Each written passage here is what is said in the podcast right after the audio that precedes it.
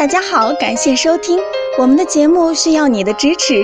如果您有任何问题，可以加微信 a 八二零二零幺九八咨询。接下来有请主播为大家带来今天的节目。听众朋友们，大家好，今天我们讲一下补肾有讲究，一旦补错，只会雪上加霜。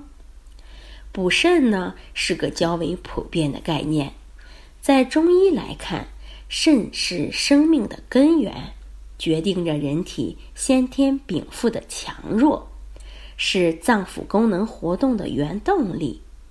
肾阳、肾阴如果出现不平衡，就会导致肾阴虚或肾阳虚，而往往有些人在不知道自己。到底是哪种肾虚的情况下，就胡乱的吃药，只会适得其反。以前有位患者，嗯，一个清秀水灵的姑娘，在我面前有点尴尬的对我说：“男友嫌她冷淡，她看过医生，说她肾虚，她不想吃中药，就偷着自己买了瓶六味地黄丸，吃了一段时间。”没有好转，我给他看了看，我说：“你赶紧把药停了。六味地黄丸是针对肾阴虚的。”我看他体质不错，给他开了其他的药丸。过几天他来复诊，说和男朋友的关系已经缓和了。补肾首先要知道是阴虚还是阳虚，这个特别重要，也是挺简单的。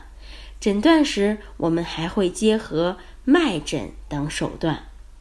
阳虚的症状主要有畏寒怕冷、四肢发凉、精神不振、性欲减退；阴虚的症状有五心烦热、头晕目眩、下肢无力。如果大家有以上的症状，最好要去医院及时的就诊。最后，我们建议阴虚的人要少吃辛辣刺激的食物，阳虚的人建议多食用热性补肾助阳的食物及药材。好，这就是我们今天讲的内容，希望能对大家起到帮助。最后，欢迎大家关注、评论和点赞，谢谢大家。